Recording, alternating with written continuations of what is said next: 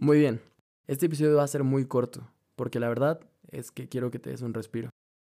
Que sí, yo sé que se supone que la idea es captar la atención y hacer que te quedes a escuchar esto durante el mayor tiempo posible. Pero hoy no.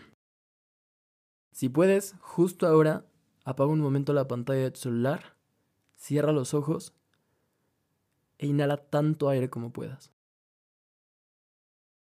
Imagina estar con quien más amas. Y después, solo respira y recuerda a quien viste hace un rato. Puede que ya no esté aquí. Y si aún lo está, recuérdale que no está caminando solo.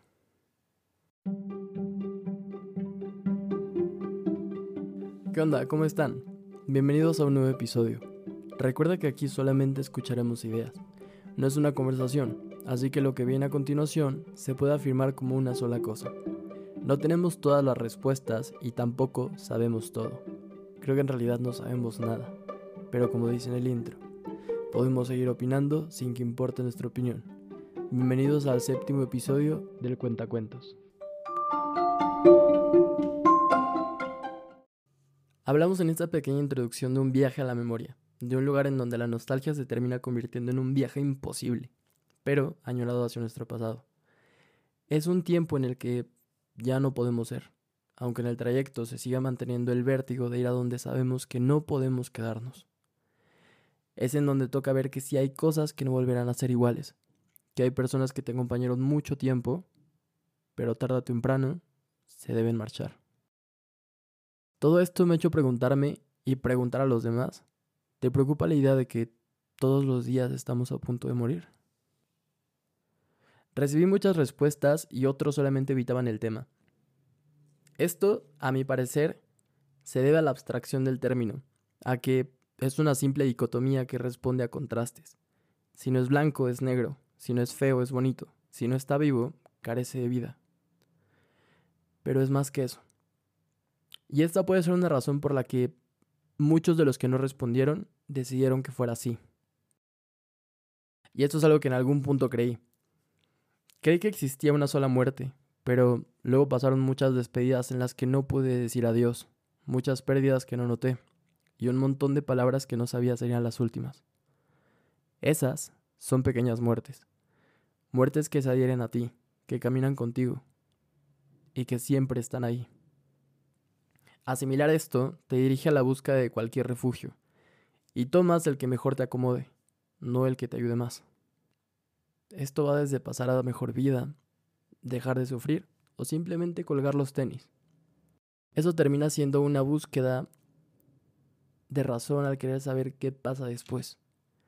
Y eso es algo difícil, es algo que da miedo, porque reconocer la muerte como inevitable no es algo que te haga sentir mejor, y mucho menos si todos te dicen que en algún punto lo superarás.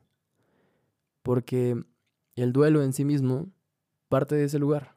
Las cosas que nos animan y sanan no las encuentras en calcomanías o en charlas motivacionales. Es una lucha en la que necesitas de la muerte para poder soltar. No hay más. Muchas veces es solo un recordatorio, no es algo que debas de evitar. A todos nos da miedo. El miedo nos hace extrañar. Y tener miedo a la muerte o verla venir y mirarla a los ojos está bien. ¿Por qué no ir y ver qué hay después del miedo? Igual y te das cuenta que una silla vacía se convierte en un ancla para ti. Igual y notas que el recuerdo y el olvido terminan siendo amigos. Y que en el medio de estas dos siempre va el tiempo tratando de hacer de estas un hogar. Igual y te das cuenta que esto sigue avanzando y en algún punto va a terminar. Y esto que te voy a contar es algo que creo puede pasar. En el momento en el que debamos de partir, terminaremos aprendiendo a olvidar, a entender lo mucho que tuvimos y que siempre fue tarde para hacer cualquier cosa, pero a tiempo para todo. Entenderemos en ese momento que no le tenemos que dar tanto poder al tiempo, pero ya será demasiado tarde. Tú todo lo que se te ocurra, todo lo que te venga a la mente. Pide perdón, textea menos, llama más y visita más. Quédate a ayudar a cualquier persona. Escucha la música que los demás quieran. ríete hasta llorar. Prueba cosas nuevas. Comparte tus sueños y escucha los de los demás. Ayúdalos a alcanzarlos. Cómprales boletos para sus eventos, dale play a su música. Ponle atención a sus proyectos, a sus miedos, a sus logros. Aférrate a lo que por fortuna tienes ahora. Hagámoslo por los que se nos fueron, por los que resisten a pesar de todo lo que perdieron, por los que seguimos y por los muchos que no pudieron seguir contando su historia. Yo solo tengo una cosa que decir. El tiempo se equivoca.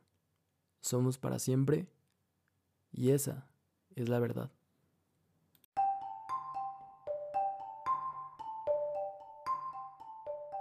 Si llegaste hasta aquí, espero que algo te haya podido resonar. No olviden que su opinión importa y que la caja de comentarios está para hacerse escuchar. Y una última cosa antes de que te vayas. Muchas gracias por darte la vuelta por aquí. Nos escuchamos el próximo martes como de costumbre. Hasta luego.